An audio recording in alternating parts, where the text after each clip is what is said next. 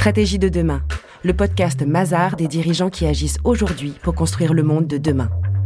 Ils réinventent l'organisation du travail, défendent l'excellence française à l'international ou encore s'engagent pour une rentabilité responsable. Je m'appelle Amélie Watley, je suis la DRH d'AXA France depuis le 1er euh, septembre dernier.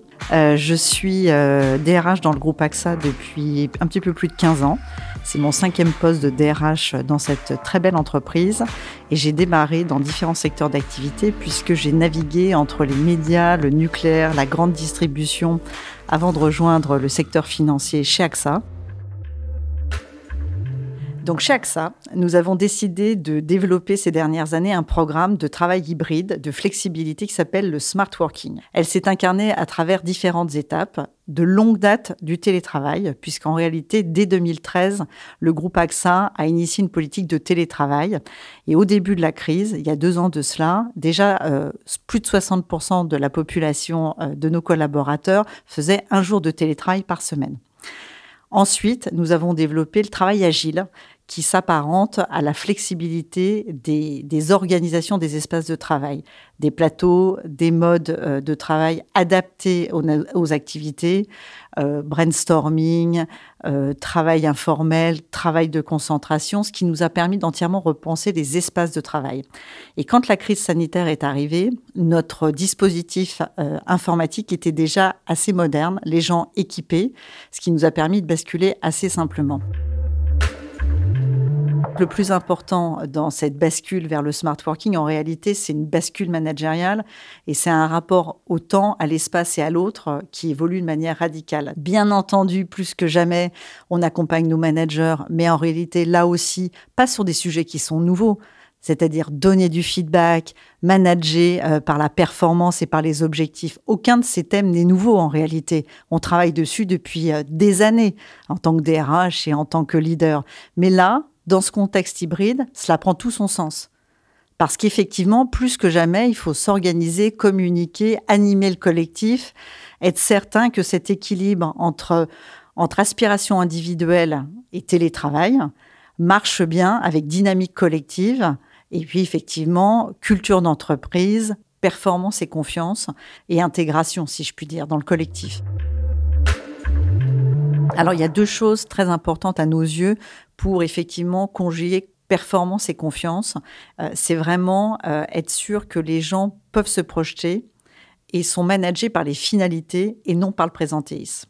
Voilà, on vient d'une culture en France et sans doute un peu partout en Europe où le présentéisme était au cœur, je dirais, d'une partie de l'évaluation de la performance des collaborateurs. Donc, être capable de fixer des objectifs à court, moyen et long terme, savoir les organiser, savoir les monitorer, coacher les collaborateurs est une condition clé de succès. Un autre élément fondamental, c'est ce qu'on appelle les team agreements, les accords d'équipe de manière à, pouvoir aider les managers et les collaborateurs à s'y retrouver dans ce nouvel équilibre hybride.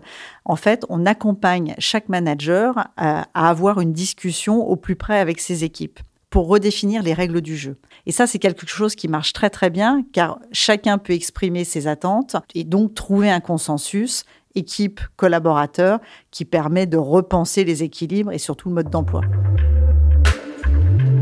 Alors, le, feedback de nos collaborateurs est très, très positif. En fin d'année dernière, en novembre, on a réalisé une grande enquête sur le smart working sous toutes ses composantes pour prendre bah, le retour, le feedback des collaborateurs sur ce qui fonctionne bien, sur leurs attentes, euh, ce sur quoi ils voudraient aller plus loin. Alors, par exemple, le nombre de jours de télétravail. Euh, et précisément, on vient de renégocier un nouvel avenant à notre accord. Euh, on est allé plus loin en offrant trois jours de télétravail en réponse à l'attente des collaborateurs, mais aussi aussi euh, on parlait de confiance, tout simplement parce qu'on a pleinement confiance euh, sur l'engagement et le fait que ça peut fonctionner de manière tout à fait harmonieuse. Donc c'est un bénéfice pour les collaborateurs, mais c'est aussi un équilibre gagnant entre l'entreprise et, euh, et, nos collaborateurs. Donc je pense qu'il faut qu'on continue d'ancrer et d'accompagner le management parce que ces nouvelles habitudes de travail ont besoin d'être renforcées. Il faut être réaliste, il y a des choses qui vont continuer de ressurgir au cours du temps, au cours de la pratique. Alors ça va des sujets techniques, technologiques, ça va être des questions d'espace de travail. Mais moi, je crois beaucoup à l'expérience collaborateur. Quand le collaborateur vient sur site, il faut qu'il sache pourquoi il vient Et il vient prioritairement, et ça ils nous l'ont dit dans cette enquête, pour voir leurs collègues. Et ça, euh, l'informel, euh, le caractère festif aussi euh, de, la vie en entreprise, tout simplement, sont autant d'ingrédients sur lesquels on veut investir et dont on sait que c'est le terreau de la culture d'entreprise et de la relation humaine, tout simplement.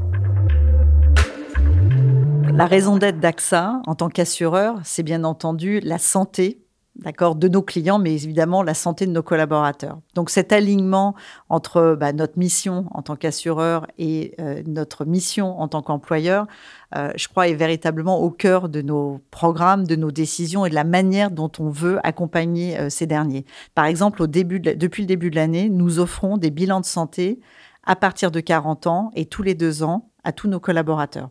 On travaille évidemment énormément sur tout ce qui est euh, prévention des risques psychosociaux, euh, déconnexion, bon équilibre entre évidemment euh, connexion, travail au bureau. Ça, c'est une traduction très concrète de notre engagement. Et effectivement, il tire le fil d'une certaine manière sur tout ce qu'on a mis en place à travers la crise. Alors comme beaucoup d'entreprises, bien entendu, mais quelque chose euh, qui, nous, qui nous meut véritablement en termes de pacte social d'une certaine manière et de lien euh, avec l'entreprise et les collaborateurs. Le smart working, c'est aussi un formidable outil d'attraction des talents. Aujourd'hui, dans un marché extrêmement tendu euh, du point de vue bah, des recruteurs, puisque les, candidats ont beaucoup d'offres possibles sur le marché, ce qui est un vrai changement de paradigme. Il y a deux critères qui sont de manière récurrente évoqués dans le cadre des entretiens de recrutement. La flexibilité et les dispositifs de modalité de travail, et typiquement bah, le télétravail et tout l'accompagnement qui va avec, est extrêmement plébiscité et regardé par les candidats. Le deuxième sujet, c'est vraiment la raison d'être, le sens. Et ça aussi, c'est un sujet qui revient de manière euh, récurrente dans les entretiens. Les gens sont préoccupés, à juste titre, bah, du contenu de leur job, de leur impact, de leur contribution dans un secteur d'activité, dans une entreprise dont la raison d'être fait du sens. Et à ce titre, on a beaucoup de chance dans l'assurance, puisque l'assurance est au cœur de la vie euh, des Français euh, et d'ailleurs de, de, tous dans le monde. Et ça, c'est quelque chose de très précieux parce que les gens voient très clairement quelle est leur contribution et la deuxième chose surtout qui met en exergue la qualité d'une entreprise comme celle d'AXA, c'est vraiment cet ADN de contribution dans la société. Il y a quelque chose de très beau chez AXA France qui existe depuis 30 euh, bah, ans. C'est AXA à tout cœur qui a été créé par Claude Bébéard, qui est une très très belle euh, association et, grâce à laquelle AXA est engagé avec toutes les grandes associations euh, dans la cité. Et, ça, c'est quelque chose de très précieux parce que les gens se projettent énormément et on ne donne pas simplement de l'argent à ces associations, on donne surtout du temps. Et chaque collaborateur, chaque collaboratrice bah, recherche ce sens, cette opportunité de contribuer dans leur job, évidemment, mais aussi à travers le rayonnement de l'entreprise et puis, je dirais, euh, son investissement dans la société. Comment est-ce qu'on se projette à l'avenir? Je pense qu'on avance en marchant, qu'il y a un certain nombre de choses qu'on va continuer à découvrir, expérimenter, tester. Peut-être qu'il y aura des retours en arrière sur certains sujets, peut-être qu'au contraire, on accélérera sur d'autres. Moi, je crois beaucoup que dans le cadre de l'expérience collaborateur, on doit à la fois travailler le collectif, l'informel, la venue sur site, comme je l'ai mentionné précédemment, mais aussi toute la partie relative, euh, je dirais, à l'outillage technologique. Euh, en anglais, on dit avoir une expérience seamless, c'est-à-dire qu'il faut que ça soit facile, il faut que les outils soient simples. Donc, par exemple, on est en train de déployer, et c'est tout nouveau, donc on fait nos premiers pas, un outil de réservation euh, des espaces de travail. Donc, vous venez sur site. Euh, si vous venez sur site, c'est parce que vous voulez voir des gens, et donc vous voulez être assis avec votre collègue ou, ou par exemple, avec une autre équipe avec laquelle vous avez un projet en commun à un moment donné, et vous voulez être sûr de pouvoir vous asseoir et passer la journée avec eux, parce que typiquement, c'est vraiment l'objectif de votre journée.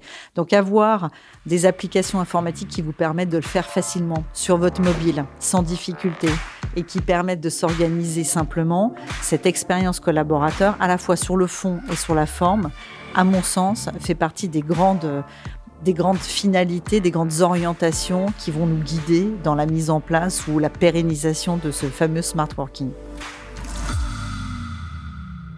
Retrouvez tous les épisodes du podcast Stratégie de demain sur toutes les plateformes d'écoute et sur le site mazar.fr.